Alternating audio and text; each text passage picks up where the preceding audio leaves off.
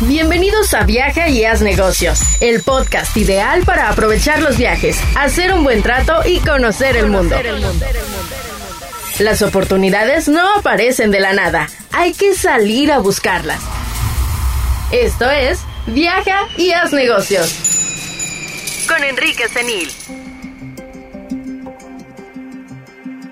Bienvenidos a Viaja y Haz Negocios. Hoy vamos a platicar sobre urinarios, el índice Big Mac y las mejores fechas para viajar a Bolivia.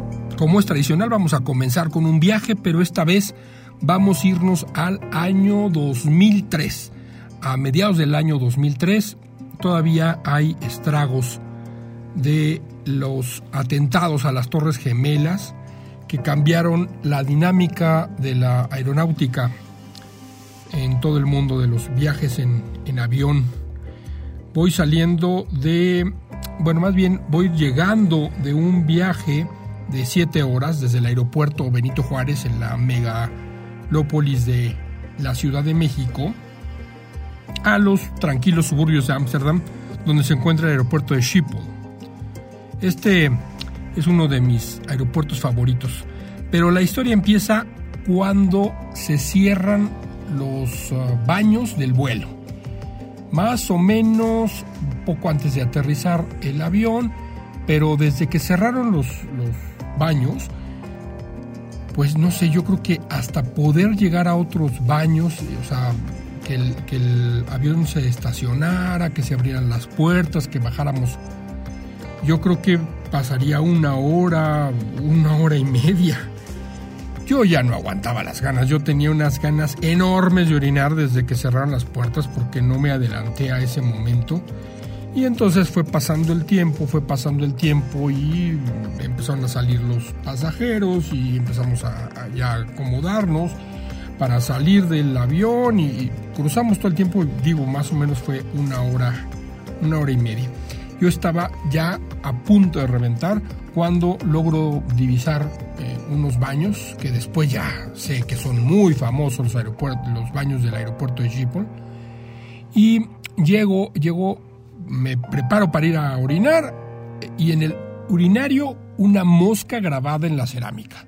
Al principio me sacó un poquito, este, no sabía qué era, no, no sabía que estaba impresa, pero bueno, ya eh, ya viéndola con, un poco más de atención, pues sí, estaba solamente grabada allí en, la, en, el unirario, muy cercano a donde es el, el, cuerpo para el desecho.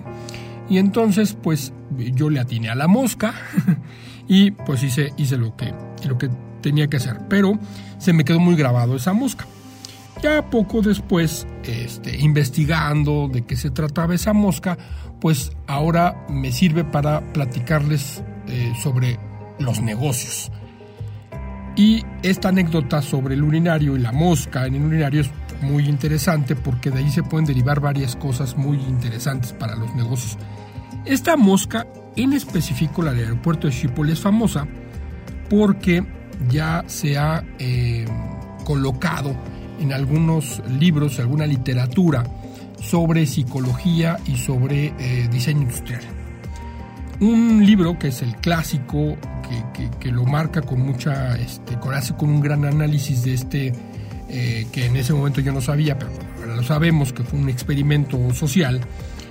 Eh, lo hizo, lo escribió unos arquitectos, se llaman Klaas Suder y Richard Taylor. Estos dos arquitectos escribieron un libro que se llama Easy Does It y habla sobre eh, análisis de la arquitectura. Es, interesante, yo no lo he leído en su totalidad, solamente esta parte del, baño y habla sobre el, lo que debe de hacerse y cómo deben de utilizarse los baños o los este, servicios sanitarios de alto tráfico. Y este, la mosca es un experimento social porque a la hora de que se incorporó esta mosca en el, este grabado de mosca en los urinarios en Schiphol, se redujo un 80% los derrames. Y en el libro explican que el hombre por naturaleza necesita algo que marque su atención para poder este, no distraerse en el momento de orinar y pues entonces mantener con mayor limpieza los baños. Los, este, a este experimento le llaman el pequeño empujón y habla de una manera muy positiva cómo se pueden poner algunos detalles en algunos este, lugares específicos para que las personas se comporten de alguna manera en especial. Eh, esto es un ejemplo de cómo la ciencia puede resolver un asunto em, de la producción de un producto.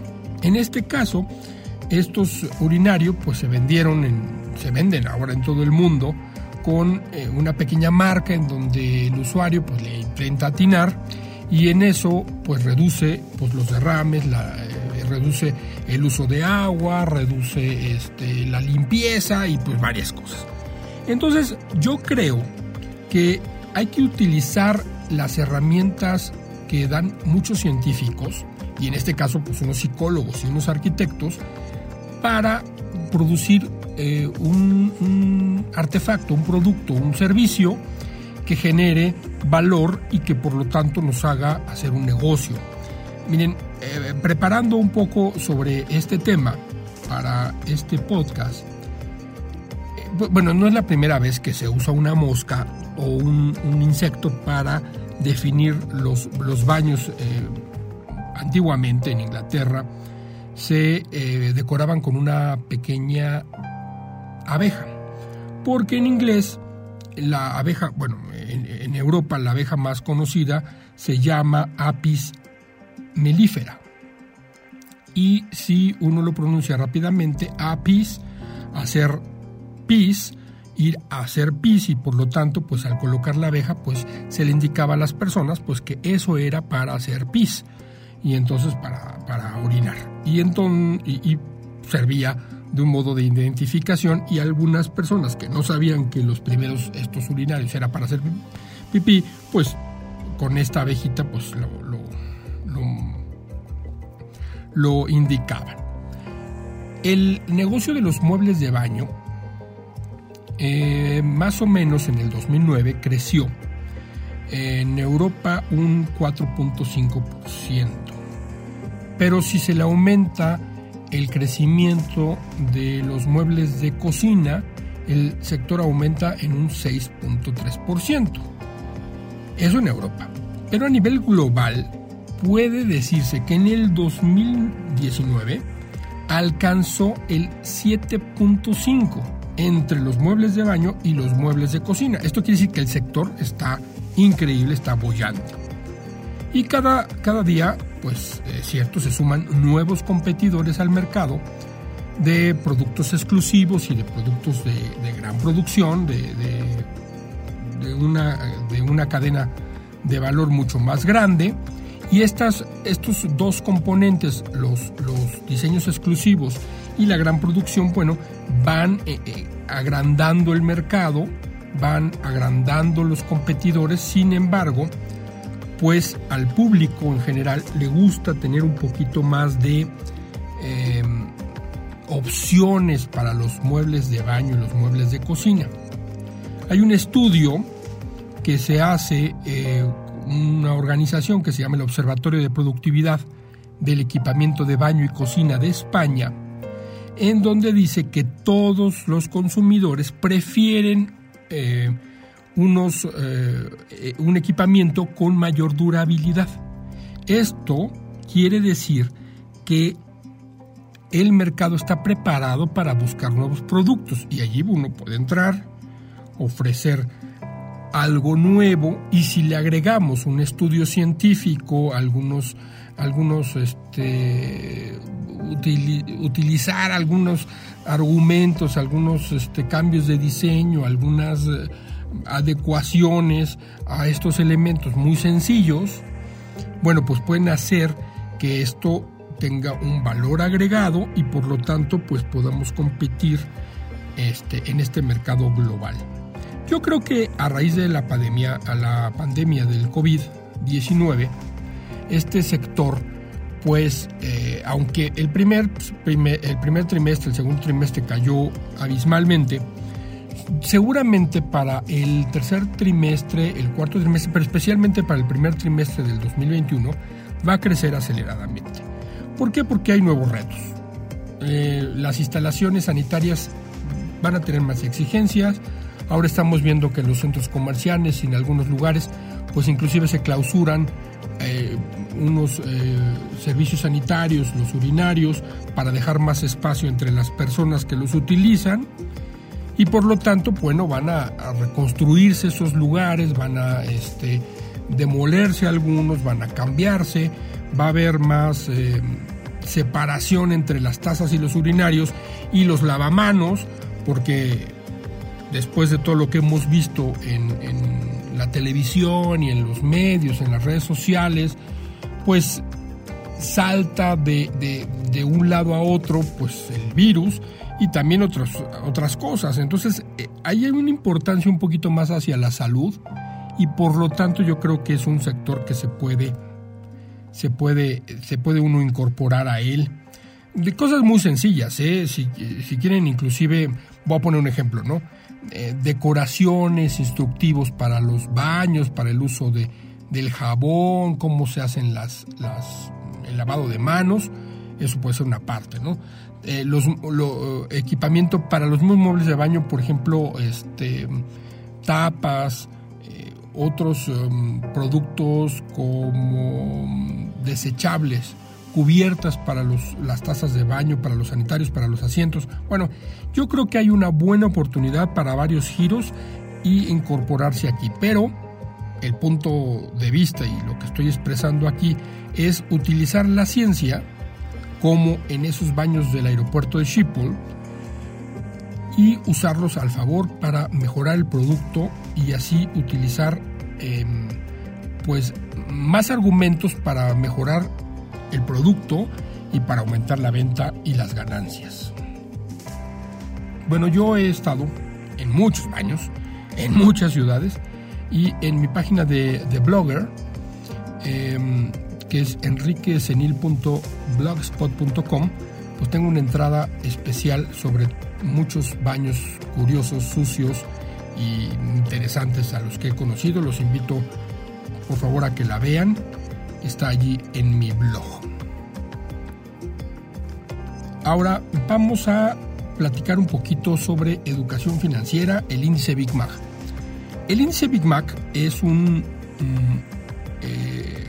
es una forma de explicar la paridad del poder adquisitivo, que se conoce como el PPA, paridad de poder adquisitivo. El, um, Economist fue quien lo sacó por primera vez este índice Big Mac, haciendo una referencia del el costo de una hamburguesa Big Mac en los diferentes países. Eh, las hamburguesas Big Mac en términos generales tienen las mismas características e implican en su producción los sectores básicos y los sectores de servicios. Porque tiene carne y eso implica este, ese sector que produce la carne, los productores de carne, de carne bovina. También tiene lechuga, jitomate, el pan, entonces incorpora a productores de, esos eh, agricultores, de esos eh, de esos eh, insumos.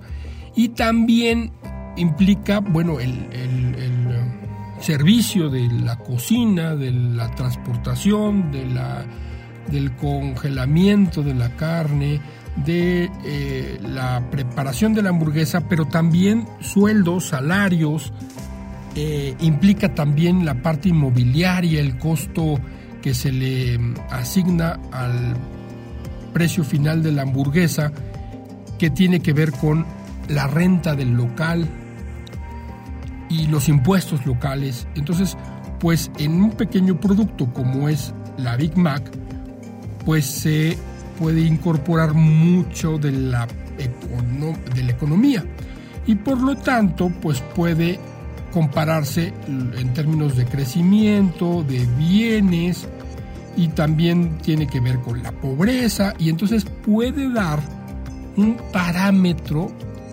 global de cómo está la economía. Entonces, el precio de. Y además, y eso es muy importante, hay producción de, de, McDonald's prácticamente en todas partes del mundo. Yo, lo he, visto, yo he visto McDonald's en, en Qatar, en China, en, este, en Hungría, en Perú, en Canadá, en México. Entonces, y la misma hamburguesa del Big Mac pues, tiene un costo en un lugar, tiene otro costo en otro lugar y se puede ver cuál es la capacidad de, adquisición del promedio de las personas con ese precio.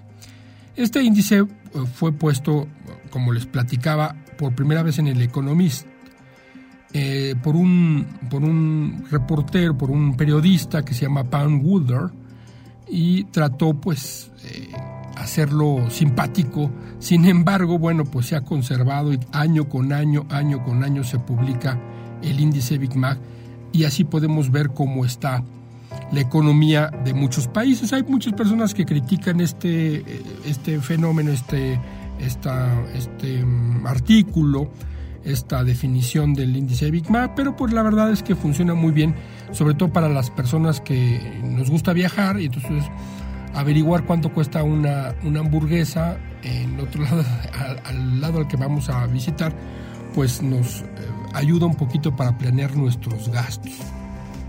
Ese, esa, ese costo de la hamburguesa, pues he intentado sustituir, ¿no? En una ocasión, en el mismo Economist usaron eh, un café Starbucks y hay otros eh, periódicos que han querido hacerlo con otras con otros productos, ¿no? Pero la verdad es que el, el, índice, pues sí, el índice Big Mac ha sobrevivido y es muy, muy interesante y uno lo puede tener en cuenta para, para este, atender algunas, algunas cosas. Esta, mm, digamos, esa teoría económica del índice Big Mac, pues permite ver los diferentes mm, aspectos de las economías pues que tienen eh, que tienen este producto a disposición del público. Hay que tomar en cuenta que este em, el producto interno bruto de cada país va a marcar una diferencia abismal en muchos aspectos de la economía. Sin embargo, eh, no se puede comparar una economía eh, abierta con una cerrada, con una bollante, con un desarrollo, simplemente este, calculando el, ingreso per cápita, el Producto Interno Bruto o a otros índices. Este pues es muy interesante, puede servir, hay que analizarlo siempre que se puede y pues funciona bien y por eso se los platico a ustedes. Eh, hay otro, otro aspecto de este, de este índice Big Mac que me gusta siempre platicarlo porque eso salva, eso es para los viajeros totalmente, para, para las personas que llegamos a un lugar y no conocemos ni siquiera una palabra. Simplemente llegamos a un McDonald's después de varios días de comer comida local y decimos Big Mac menú y con eso ya tenemos una comida que aunque a algunos les guste, a algunos no les guste, pero pues sabe prácticamente siempre igual. Una hamburguesa, unas papas y un refresco. Entonces, además de servir para calcular la economía, puede servir para, para pasar un, rato con un sabor conocido y no experimentar, no dejar que, dejar que el estómago un día descanse un poquito de los experimentos de los sabores eh, exóticos. Por último, ya para acabar este podcast, quiero platicarles pues una información simplemente para que tomen en cuenta rápidamente para eh, los, los viajeros y aquellas personas que quieren hacer negocios con Bolivia. Em, el clima en Bolivia eh, no varía mucho en todo el año. en todo el territorio bolivariano se encuentra en una llamada zona tropical y algunas altitudes de las ciudades pues van a marcar un poquito de diferencia. ¿no? Por ejemplo, en La Paz llega a promediar al año los 9 grados centígrados. Y entre abril y octubre es un buen, es un buen tiempo para ir, es un clima seco que funciona muy bien, muy muy bien para un viaje. Para visitar La Paz y el lago Titicaca, prácticamente todo el año es un buen clima, frío pero seco y no sube más de 22 grados centígrados, hay que tomarlo en cuenta. Hay un viento frío que siempre hay que este, acordarse de él, sobre todo por la espalda, un impermeable, una cosa, una cosa por, perdón, más que un impermeable, un rompevientos. Yo creo que eso serviría un poquito más. Y eh, para el otro lado, eh, darse una vuelta por Cochabamba o Sucre, pues es un poquito más templado el clima, es cálido de día y fresco, pero sin frío por la noche. Lo que hay que tomar mucho, mucho, mucho en cuenta es que entre noviembre y marzo no paran las lluvias en todo el territorio. Así que quienes quieren hacer negocios en esa época o hacer turismo, pues es un momento no muy recomendable porque la lluvia siempre arruina muchos, muchos planes. Entonces las otras, las otras fechas son bastante buenas. En resumen, para ir a Bolivia, pues el invierno bolivariano es la mejor época, es decir, los meses entre mayo y octubre. Y eh, como les digo, hay que tomar en cuenta el frío, pero el cielo está despejado, hay mucha luz para las buenas fotos, para hacer buenos recorridos y no llueve, que eso es importante para algunos. Y entre mayo y septiembre, aunque también son buenos para las tierras bajas, el periodo en, esa, en ese territorio son menos lluviosos y más frescos. Hay que tomar que prácticamente eh, Bolivia tiene eh, detenidas las actividades laborales en todas las celebraciones religiosas. En el caso de Semana Santa, el Día de Todos los Santos, que es el, 31 de octubre al 1 de noviembre, el 2 de noviembre, bueno.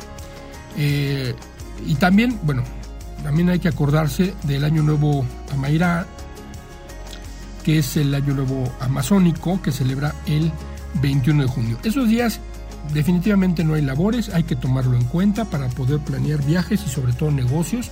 Y en otra ocasión les platicaré cómo ocupar esas fiestas para presionar y cerrar un trato muy agradable, pero eso lo vemos en otro podcast. Hay que recordar también, bueno, hay que recordar más bien, hay que tomar en cuenta que el horario laboral es de lunes a viernes, el horario comercial incluye los sábados más o menos hasta mediodía y definitivamente hay que tomar mucho, mucho en cuenta que los bolivarianos, con todo respeto, no son muy puntuales. En términos generales, un retraso, digamos, de media hora está aceptado socialmente. Entonces, pues sí, la primera vez que uno, uno va a Bolivia, bueno, se encuentra con eso, sobre todo para platicar con las personas y hacer negocios. Y hablando de hacer negocios con las personas de Bolivia, con los bolivarianos o con los bolivianos, hay que em, cuando uno asiste por primera vez hay que estar bien vestidos, formalmente, traje, corbata, para los caballeros, para las damas un traje sastre. Eh, aunque, bueno, hay que tomar en cuenta que la sociedad eh, es un poco machista, ellos no se dan cuenta. Inclusive eh, en las reuniones de negocios, en las pláticas, pues el, se siente un poquito pesado con, las mujeres, ¿no? Entonces hay que mantener la calma, no hay que sentirse muy este, exaltados por eso. las mujeres lo manejan bastante bien, sin embargo, pues es un detalle que hay que respetar y tomarse en cuenta, eh, y sobre todo en la primera reunión, muy bien vestiditos, muy bien formales. Hay que llevar un regalito, eso está bueno. Mm, algo sencillo como, como vino, una botita de vino, unos chocolates, una pequeña artesanía pero, pero que no necesite mucha explicación. Por ejemplo, un alebrije mexicano, bueno, este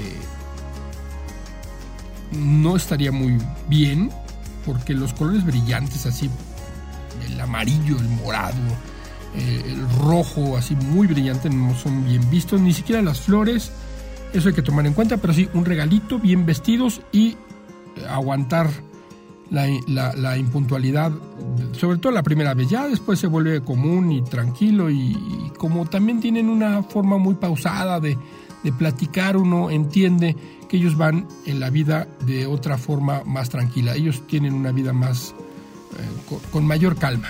Eso me parece muy bonito de, ellos, una forma fantástica de, de convivir y mm, pues funciona bien. Entonces, El primer encuentro es como para hacer las propuestas, ¿no? Decir, yo soy tal, hacemos esto en, el país, en su país de origen, hacemos, nos dedicamos a esto y pretendemos hacer esto. Entonces es una breve explicación y después, eh, de, manera muy rápida, eh, esa pequeña explicación y después hay que platicar pues de la vida común, ¿no? Del clima, de la sociedad, de este de las costumbres, del agua, de la altitud de, las ciudades y se termina esa primera reunión, ese primer acercamiento. Ya en la segunda ocasión es un poco más formal, no tanto en la vestimenta, sino en, en los aspectos generales. Se puede, allí sí se puede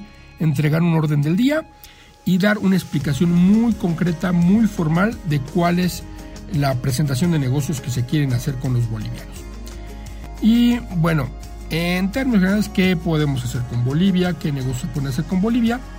Em, hay que pensar que el mercado internacional de Bolivia es muy restringido.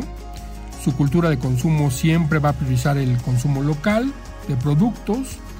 Y eh, aunque está ávido de la, de la inversión extranjera, la verdad es que les urge inversión, pues es difícil pensar que va a ser eh, rápido escoger qué producto es. ¿no? Hay que analizar bien el mercado y, las cosas. Hay que mm, no ser, bueno, hay que tomar en cuenta que ellos son grandes productores mineros, sobre todo de gas, y, em, y tienen algunas, eh, algunas cosas como de, de producción agrícola pero principalmente de, eso se puede exportar, eso se puede importar de Bolivia o exportar desde Bolivia, pero mm, hay posibilidades de hacer negocios definitivamente, ellos están muy ávidos, están abiertos.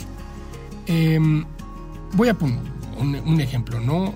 Digo, llevar un negocio a Bolivia podría ser una, escuela de idiomas, ¿no? Que están muy ávidos en tomar clases de, de otros idiomas para integrarse a la comunidad internacional de los negocios y la clase media pujante, emocionante, pues ya cambió de generación. Entonces están buscando pues salir, buscar, ¿no? Aunque eh, tradicionalmente pues son cerrados, ¿no? el consumo local es muy importante para ellos. Lo que sí es que cuando uno quiere hacer negocios con Bolivia hay que tomar en cuenta el pago de los impuestos. Por eso recomiendo definitivamente hacer un acuerdo con una empresa para que ellos manejen eh, los impuestos. Miren, son casi 42 pagos diferentes. Y una tramitología, bueno, excesiva. Lo mejor es buscar un socio local y em, activarlo, ¿no? Y hacerlo partner del negocio. También hay que tomar en cuenta que las escuelas de comercio exterior en Bolivia han creado una red de nuevos profesionales ávidos en asociarse y establecer un intercambio con otros países. Así que ahí está el caldo de cultivo para poder hacer un muy, buen negocio con Bolivia. Eh, quizá les falta alguna experiencia, pero eh, los pequeños empresarios pues ya están moviéndose. Bueno, espero que eh, con esto último, pues todo mundo estemos muy interesados en estos tres temas que tratamos el día de hoy y estoy abierto a recibir tus comentarios a través de todas mis redes sociales, todas ellas son Enrique Senil y visiten mi página de internet enriquesenil.mx para mayor información. Nos vemos la próxima vez. Muchas gracias. No dejen de suscribirse para recibir notificaciones de cuando subamos el siguiente podcast. Muchas gracias y nos vemos la próxima vez. Las oportunidades no aparecen de la nada. Hay que salir a buscarlas. Esto fue, esto fue, esto fue. Viaja y haz negocios con Enrique Senil. Una producción de Monos Creativos.